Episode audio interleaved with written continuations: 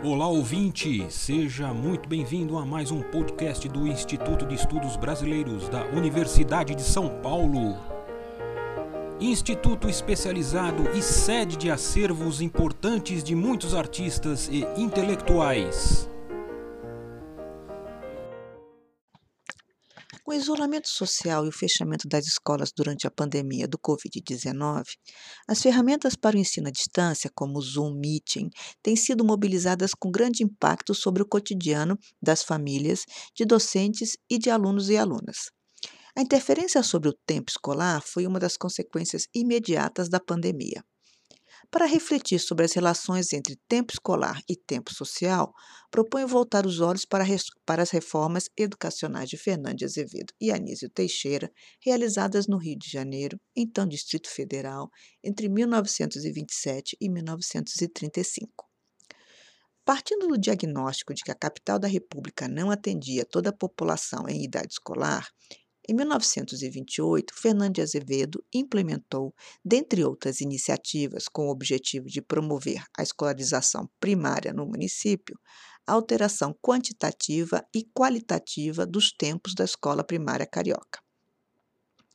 No que concerne à mudança quantitativa, a intervenção foi de duas ordens redução do curso primário de 7 para 5 anos de duração, sendo o quinto ano dedicado ao ensino pré-vocacional, e homogeneização da jornada escolar em 4 horas e 30 minutos. Para tanto, tornaram-se necessárias a diminuição do dia de aula na escola de turno único de 5 para 4 horas e 30 minutos, com antecipação do horário de saída e redução do tempo de recreio, e a prorrogação de 4 horas e 20 para 4 horas e 30 na jornada das escolas de dois turnos, com antecipação no horário de entrada dos turnos da manhã e da tarde.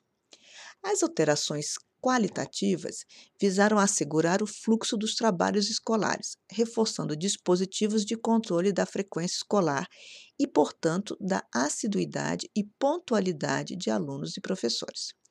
Nesse tocante, não apenas foram instituídas multas pecuniárias aos pais dos alunos ausentes, como foram criadas punições aos retardatários, corte de ponto aos docentes e impedimento de ingresso no espaço escolar aos discentes. Por outro lado, o reticulado do quadro diário de disciplinas foi também alterado. Em lugar da fragmentação das atividades em períodos de 5, 10, 30 ou 60 minutos, foi instaurada a noção de tempo de interesse para a aprendizagem dos saberes escolares. As mudanças tiveram impacto não apenas no âmbito das práticas escolares, elas impactaram também as práticas sociais. Um artigo publicado pelo Correio da Manhã, em 11 de março de 1928, esclarece o problema. Abre aspas. Pelo novo regulamento das escolas primárias, o horário para as aulas do primeiro turno é de 7h30 às 12 horas. Quer dizer, quando a criança sai de casa para ir ter sua aula, o comércio a varejo de gêneros alimentícios está começando a abrir as portas. Assim, se essa criança tem de levar a sua merenda, o que é natural e habitual, não a logrará em casa, salvo se os pais se dispuserem a fornecer-lhe alimento guardado de véspera, numa cidade em que o verão é asfixiante e nem todos podem ter geladeiras no município, no domicílio. Mas não é só a criança a sacrificada. A professora ainda fica em situação mais difícil. Se ela mora em Copacabana, na Gávea e em Botafogo, devendo lecionar na Tijuca, no Engenho Novo ou em Cascadura, ou se ela reside em qualquer dessas localidades suburbanas e ensina no centro da URBS, terá de sair de casa no mínimo às seis da manhã, em jejum. O ponto é improrrogavelmente encerrado às sete e vinte. A diretoria de instrução está sendo superintendida por dois técnicos.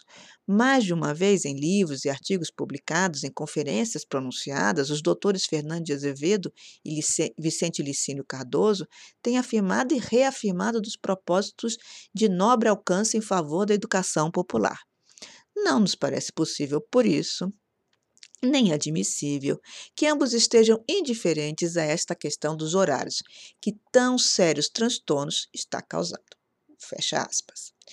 O jornalista realçava a articulação entre tempo escolar e tempo social, explicitando que as alterações no horário de entrada de alunos e professores na escola demandavam ajustes nos horários de funcionamento do comércio e dos transportes, na organização do tempo e da economia familiares e na distribuição populacional.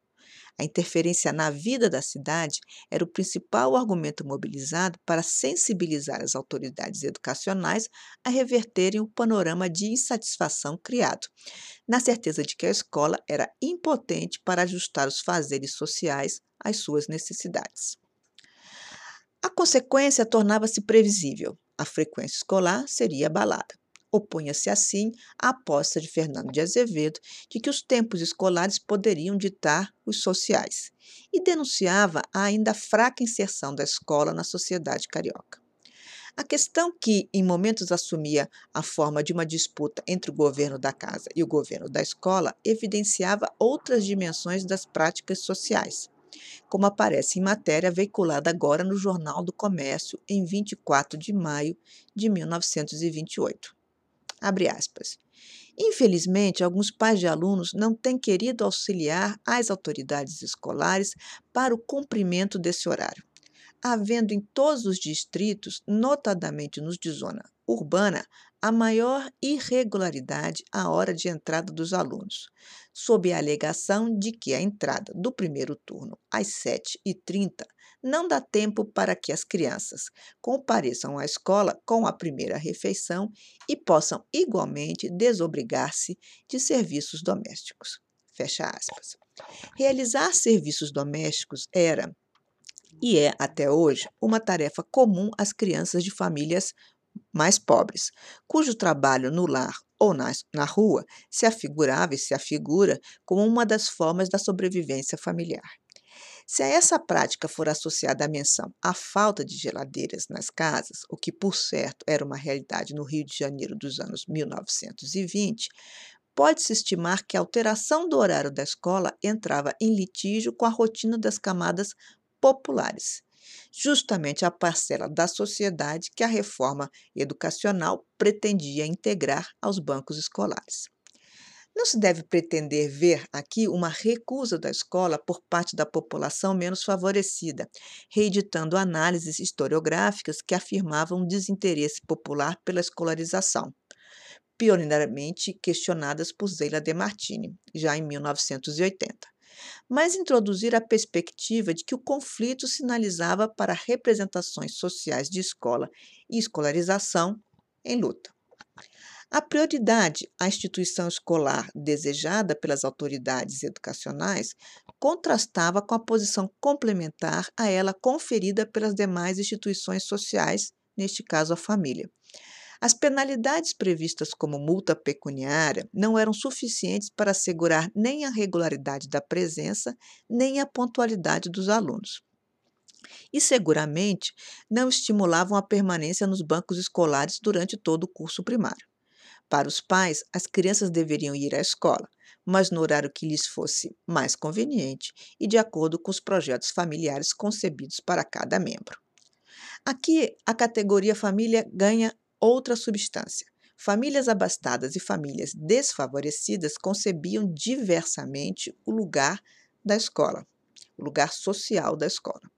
Outro inquérito, realizado já durante a reforma educacional feita por Anísio Teixeira, na capital do Brasil, em 1932, oferece mais subsídios à percepção dessa diferença.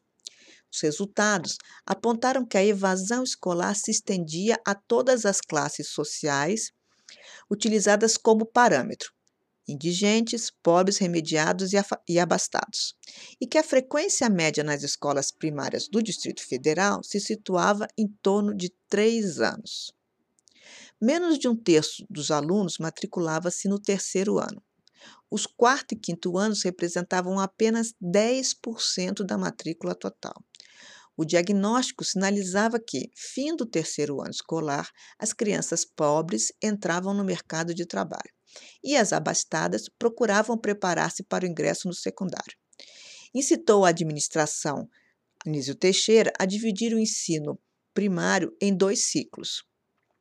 Ciclo primário, três anos iniciais, com o objetivo de ensinar a ler, escrever e contar, ciclo intermediário, de dois anos, para enriquecimento da bagagem cultural do aluno, de forma a atender às demandas de aprendizagem dos saberes elementares das classes populares e de aperfeiçoamento da cultura geral das classes médias e altas.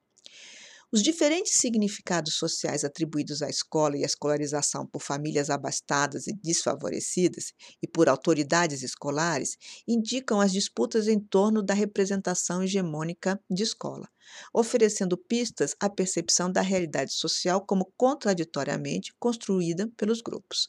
Assegurar a frequência escolar obrigatória por por parte de todas as camadas sociais, impunha homogeneizar as representações em luta e constituir a noção de escola proposta pela administração pública como hegemônica. O intento não foi obtido pela reforma Fernando de Azevedo nem pela reforma Anísio Teixeira. No entanto, não é possível afirmar que nas décadas posteriores não se foi firmando a importância social da frequência regular e obrigatória à escola por todas as crianças cariocas e brasileiras, e do caráter único dessa educação pública. Mas para que isso se efetivasse, negociações precisaram ser feitas entre grupos e os contornos da escola paulatinamente foram sendo redesenhados, acomodando os interesses díspares, ainda que o olhar retrospectivo da historiografia não lhes tenha dado relevo. Simultaneamente, as relações entre escola e sociedade se transformaram, tanto pela impregnação dos fazeres sociais à escola, quanto pela disseminação de dispositivos escolares no seio da sociedade. Faces complementares da cultura escolar. As constantes mudanças dos conteúdos curriculares e as incessantes cobranças sociais sobre a ação da escola trazem a medida dessas lutas. O exemplo das propostas de escolarização doméstica, conhecida também como homeschooling, por parte de uma parcela da população ou a defesa de uma escola sem partido nos dias atuais, evidenciam que o conflito entre o governo da casa e o governo da escola permanece mesmo após mais de um século de obrigatoriedade escolar. Com certeza, os efeitos da pandemia do Covid-19 nas relações estabelecidas entre família e escola, entre professores e alunos, os impactos das alterações no tempo dedicado aos estudos e às tarefas escolares reverberarão no cotidiano das aulas e no comportamento dos sujeitos escolares quando o isolamento social for suspenso e a frequência ao espaço escolar novamente requisitada. O acesso diferenciado de grupos sociais às ferramentas online e à internet, o descompasso entre as aprendizagens no período de isolamento decorrente de várias razões, a necessidade de adequar os horários de entrada e saída das jornadas diárias em função de maior isolamento no transporte público, as atividades de reforço escolar em período escolar e extraescolar, a alteração das datas das férias escolares e do ano letivo, Todas essas questões, associadas à maior fam familiaridade com estratégias de educação à distância por professores, alunos e pais, e as táticas criadas nos seios da família para favorecer situações de ensino, serão base de argumentos mobilizados nas disputas em torno da escola, seus fazeres e sua relação com a sociedade por parte dos diferentes grupos sociais após o fim da pandemia demonstrando a relação sempre tensa e variada entre tempo social e tempo e tempo escolar. Este podcast do Instituto de Estudos Brasileiros chega ao final. Esperamos que tenham gostado e em breve retornaremos com um novo assunto para você.